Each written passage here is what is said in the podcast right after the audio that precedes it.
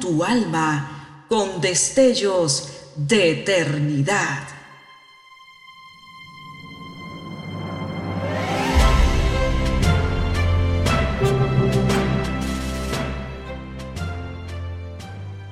Estás por escuchar una entrega más de Gemas para el Alma 2023.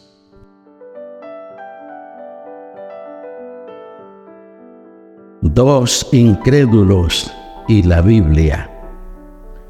Porque toda carne es como la hierba, y toda la gloria del hombre como la flor de la hierba Secóse la hierba y la flor se cayó, mas la palabra del Señor permanece perpetuamente. Y esta es la palabra que por el Evangelio os ha sido anunciada. Primera de Pedro 1, versículos 24 y 25. Hace ya más de 200 años, que el escéptico francés Voltaire dijo, Después de 50 años, el mundo no oirá más de la Biblia. Es un comentario extraño a esta profecía que en el mismo año en que el Museo Británico pagó al gobierno ruso más de 500 mil dólares por un ejemplar de una Biblia griega, el antiguo Códice Aleph, un ejemplar de la primera edición de Voltaire se vendía en una librería de París por menos de 8 centavos. También, hace muchos años que apareció en los Estados Unidos un libro, el cual atrajo la atención particularmente de los altos círculos de la gente académica y de cultura.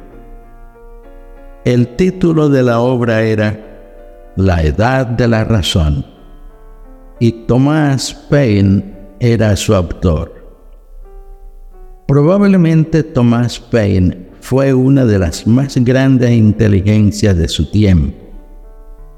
Tan confiado se sentía de que sus argumentos demolerían la autenticidad de las escrituras y que destruirían para siempre los reclamos de la Biblia sobre la conciencia de los hombres, que jubilosamente predijo que en unos pocos años a la Biblia no se le imprimiría más.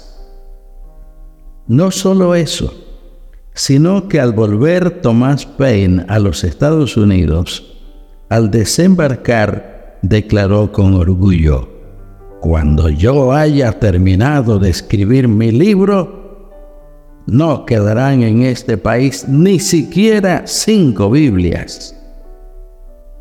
¿Y qué pasó? Pues que hoy su edad de la razón se lee más por curiosidad que por otra cosa.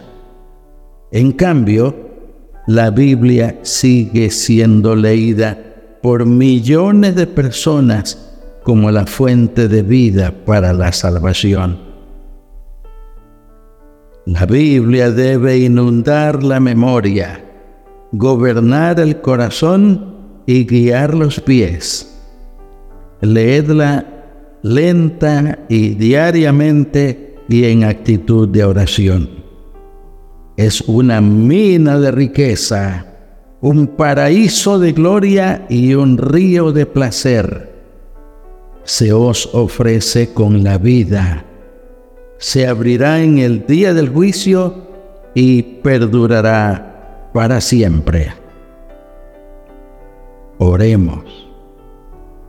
Padre Celestial, Gracias te damos por tu palabra inmortal. Oh Dios, mañana se cumplirán cuatro años de este ministerio de gemas para el alma y has sido tú el principal ayudador. Te alabamos y bendecimos por tu revelación salvadora a través de la Biblia En el nombre de tu Hijo Jesús te damos gracias. Amén.